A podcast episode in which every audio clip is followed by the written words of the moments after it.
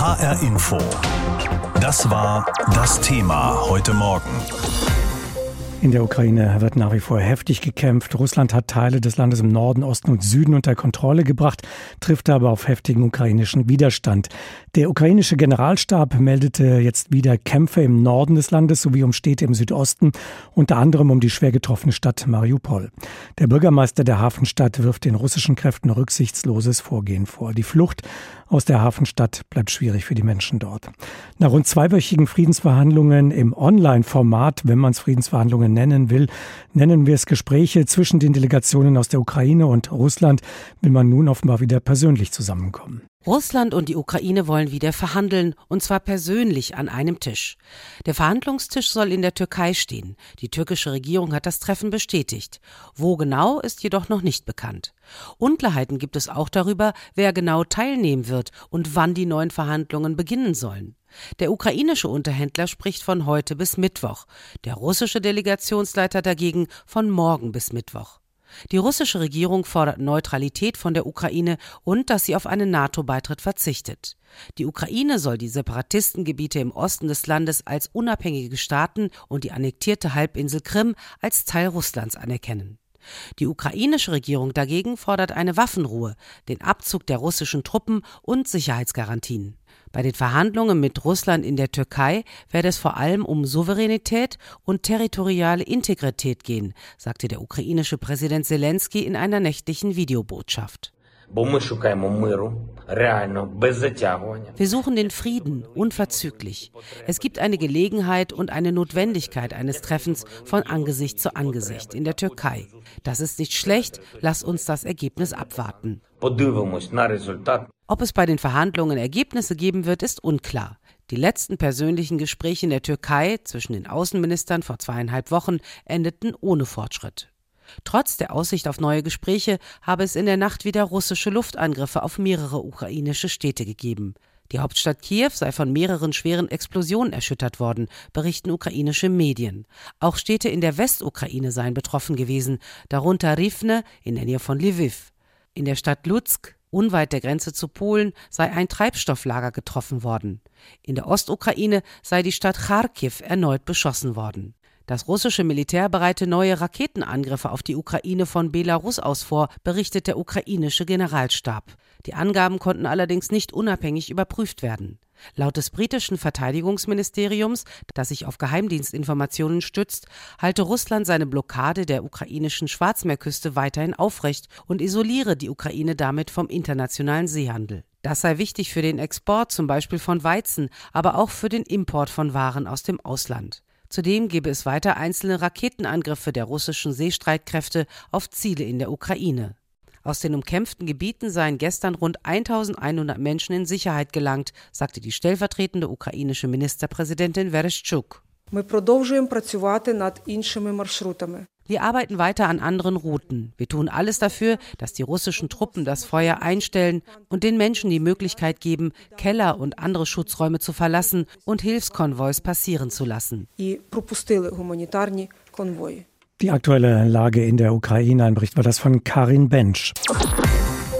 Verschiebt sich nach mehr als vier Wochen Krieg in der Ukraine das Bild der Lage dort. Man gewinnt den Eindruck, dass sich die Kämpfe jetzt auf den Osten des Landes konzentrieren und dort in der selbsternannten Republik Luhansk wollen die Separatisten ein Referendum abhalten über den Beitritt zur Russischen Föderation. Über diese Nachrichten habe ich heute Morgen gesprochen mit Paulina Milling. Sie ist unsere Korrespondentin für Russland und die Ukraine. Kann man das mittlerweile einschätzen? War das eine taktische Ankündigung, die da vor wenigen Tagen aus Moskau kam, ein Täuschungsmanöver, das man sich jetzt in den Kämpfen sehr auf den Donbass konzentrieren wird? Ich würde sagen, das ist eine Aussage des russischen Verteidigungsministeriums gewesen, die möglicherweise eher innenpolitisch ausgerichtet war, um zu zeigen, ja, wir halten noch an den verkündeten Zielen, sozusagen dem Donbass zu helfen, in Anführungszeichen, weil sich vielleicht auch langsam in Russland die Menschen sich fragen, was machen die Bodentruppen eigentlich vor der Krim oder vor Kiew, wenn es nur um den Donbass geht. Das hat man versucht auch zu erklären, dass man eben die ukrainischen Streitkräfte versucht zurückzuhalten, denen nach wie wie vor empfindliche Schäden versucht hinzuzufügen. Und man muss sagen, auch das werden wir leider weiter beobachten. Die russische Armee wird auch weiterhin Ziele auch im gesamten Land angreifen. Vor allen Dingen geht es da eben um Luftangriffe und Raketenangriffe. Wenn man nun diese Ankündigung der Separatisten hört, dann die Erklärung aus Moskau, kann man das in einem Zusammenhang sehen, dass der Plan ist, die Ukraine zu teilen? Möglicherweise aber jetzt ganz speziell dieser Fall mit der selbsternannten Luhansker Republik ist es so, dass das wirklich maximal unkoordiniert auf einen wirkte. Erst äußerte sich eben dieser selbsternannte Leiter dieser nicht anerkannten Republik, man bereite sowas vor. Dann hieß es von Moskau aus, mh, hm, äh, das ist vielleicht nicht der richtige Zeitpunkt. Und äh, jetzt hat er sich wieder geäußert und gesagt, ja, das ist nur meine persönliche private Meinung, also maximal zurück zurückgerudert. Vielleicht deutet es darauf hin, dass es solche Pläne gibt, aber dass es auch eine Einsicht gibt, dass es momentan absolut unmöglich ist, das erfolgreich durchzuführen. Frau Medding, wir haben die Bilder gesehen von den Zerstörungen in der Ukraine, Luftaufnahmen aus Mariupol mit schlimmsten Verwüstungen. Wie ist die Lage in den umkämpften Städten? Gibt es denn mittlerweile funktionierende sogenannte humanitäre Korridore, damit die Menschen aus dieser Kampfzone flüchten können? Aus verschiedenen Regionen funktionieren die hin und wieder. Das beobachten wir seit Tagen, dass einige Fluchtkorridore tatsächlich gehen. Zum Beispiel aus der Region im Nordosten, Sume, da ist es gelungen, eben Menschen in Sicherheit zu bringen oder aus den heftig umkämpften Vororten von Kiew. Das gelingt hin und wieder schon. Die Schwerpunkte wie Mariupol zum Beispiel, da hat bisher kein einziger Fluchtkorridor funktioniert. Da können die Menschen nur auf eigene Faust und auf eigene Gefahr fliehen, zu Fuß oder mit dem Auto. Genauso schwierig ist die Situation auch in Tschernihiv. Das ist eine Stadt im Norden des Landes, die ist auch abgeschnitten weitestgehend äh, vom Rest des Landes und dort spitzt sich auch die Versorgungslage und äh, die Situation überhaupt für die Menschen dramatisch zu. Es soll neue Gespräche geben zwischen Russland und der Ukraine, direkte Gespräche. Gibt es irgendwelche Signale, dass da etwas Konkretes herauskommen könnte? Das ist total schwierig, weil die Positionen nach wie vor sehr weit voneinander liegen. Der ukrainische Präsident Volodymyr Zelensky hat sich jetzt vor kurzem erneut dazu geäußert. Er hat gesagt, wir wollen die Dauer dieses Krieges so gut es geht verkürzen, die Zahl der Opfer verringern und er hat vorgeschlagen, eben die russischen Truppen auf die Kompromissterritorien zurückzubringen, also in den Donbass. Informationen von Palina Milling, unsere Korrespondentin für Russland und die Ukraine. Lviv, diese Stadt liegt ganz im Westen der Ukraine, nicht weit von der Grenze zu Polen zur Europäischen Union entfernt. Und während der US-Präsident in Polen war, führte Russland einen Luftangriff gegen ein Tanklager in Lviv.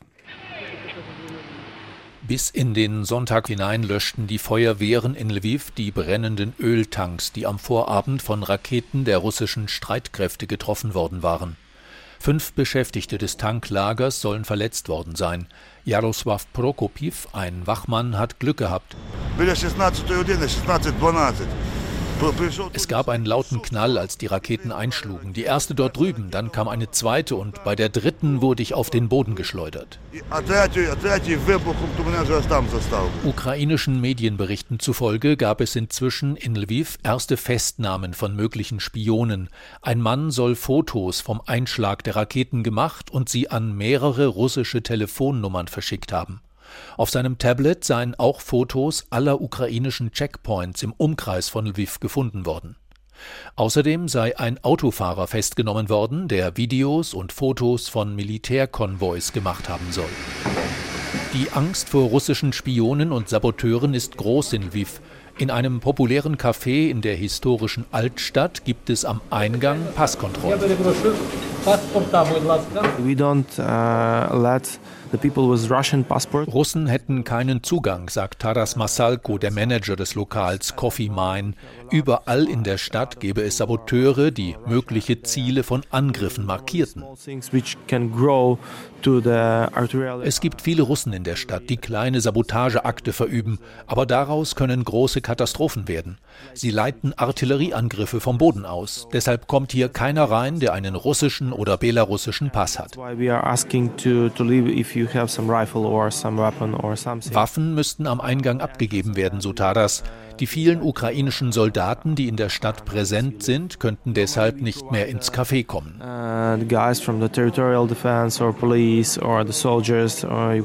Unsere Soldaten, Polizisten und auch die Kämpfer der Nationalgarde kriegen bei uns normalerweise Kaffee umsonst.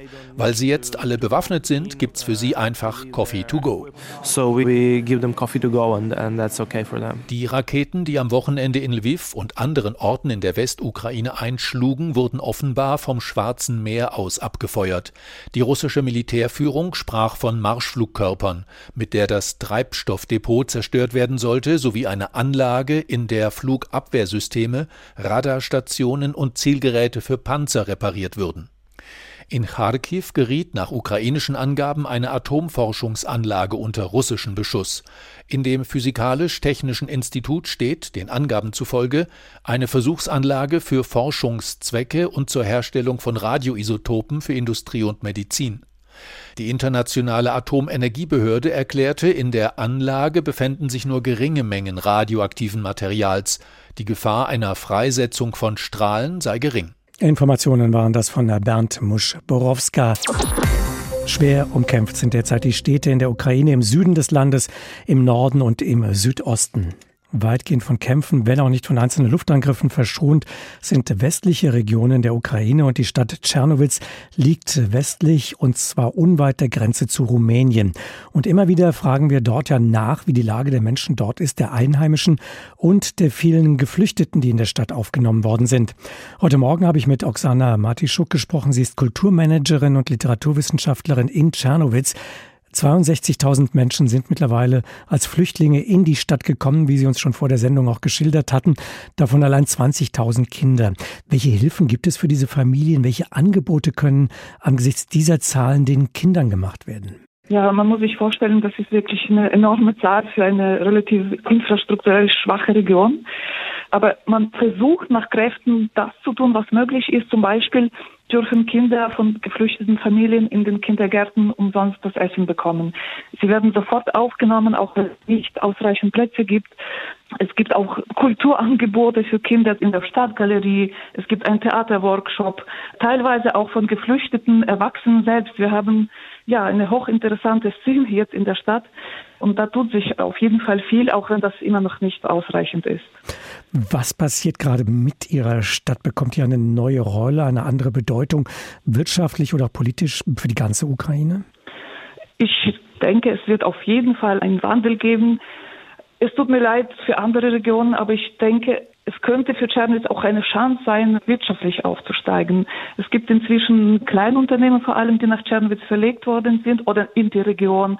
Das ist vor allem die IT-Branche. Branchen, wo es nicht darum geht, eine Fabrik aufzubauen, sondern dass man zum Beispiel die Güter, die Waren schnell verlegen kann. Wir haben zwei Botschaften in der Stadt, die von der Republik Türkei und von Südkorea. Das macht natürlich schon viel aus. Wir haben zurzeit auch sehr, sehr viele ausländische Hilfen, Organisationen, Initiativen in der Stadt. Was sind das für Hilfen, die aus dem Ausland bei Ihnen ankommen? sehr, sehr viele Sachspenden, Hilfslieferungen zum Beispiel von unserer Partnerregion Augsburg bzw. Schwaben. Wir haben zum Beispiel ein mobiles Krankenhaus von einer Hilfsorganisation aufgebaut. Wir haben mitten auf dem Platz in der Stadt zum Beispiel große Zelte, wo Essen und Getränke ausgeteilt werden von einer spanischen Firma und von einer türkischen Firma. Das ist ein ganz verändertes Stadtbild. Fürchten Sie denn, dass die Kämpfe, die andere Teile der Ukraine so schwer treffen im Augenblick, dass die auch äh, Czarnowitz erreichen könnten? Ist das eine Furcht, die bei den Menschen umgeht? Das weniger. Mit den Kämpfen, wie man gesehen hat, kommen die Russen ja auf dem Boden nicht so schnell weiter. Aber dass früher oder später auch unsere Region beschossen wird, davon ist was auszugehen. Wir sind inzwischen eine der nur noch drei Regionen, die noch nicht beschossen worden sind. Wie ist die Stimmungslage, was diesen Krieg angeht? Ist man da optimistisch, dass das sehr bald zu Ende gehen könnte? Oder fürchtet man, dass das noch sehr, sehr lange dauern könnte? Wie nehmen Sie das wahr? Ich glaube, kaum jemand hat die Hoffnung auf ein baldiges Ende. Aber niemand von denen, die Widerstand leisten, auf welcher Ebene auch immer, sind bereit, ein Stück unseres Landes abzugeben. Viele der Menschen, Frau Matischuk, die äh, zu Ihnen in die Stadt gekommen sind, da war es in der Vergangenheit so wollten noch weiterreisen. Wie ist das im Augenblick? Bleiben die Geflüchteten bei Ihnen? Etablieren die sich quasi dort? Sie haben uns das ja gerade auch eindrücklich geschildert. Oder planen die meisten von Ihnen, viele von Ihnen, weiterzureisen in andere Staaten der Europäischen Union, etwa ins direkt benachbarte Rumänien? Auf dem ukrainisch-rumänischen Grenzübergang sind es ganz wenige Personen. Ich war gestern dort mit Kollegen, weil wir Hilfslieferung abgeholt haben. Es sind ein paar Autos gekommen, es waren ein paar Dutzend Menschen, aber keine Schlangen, wie das vor einem Monat noch der Fall war. Hat uns heute Morgen Oksana Matischuk geschildert. Sie ist Kulturmanagerin und Literaturwissenschaftlerin in Tschernowitz, ganz im Westen der Ukraine. HR Info. Das Thema. Wer es hört, hat mehr zu sagen.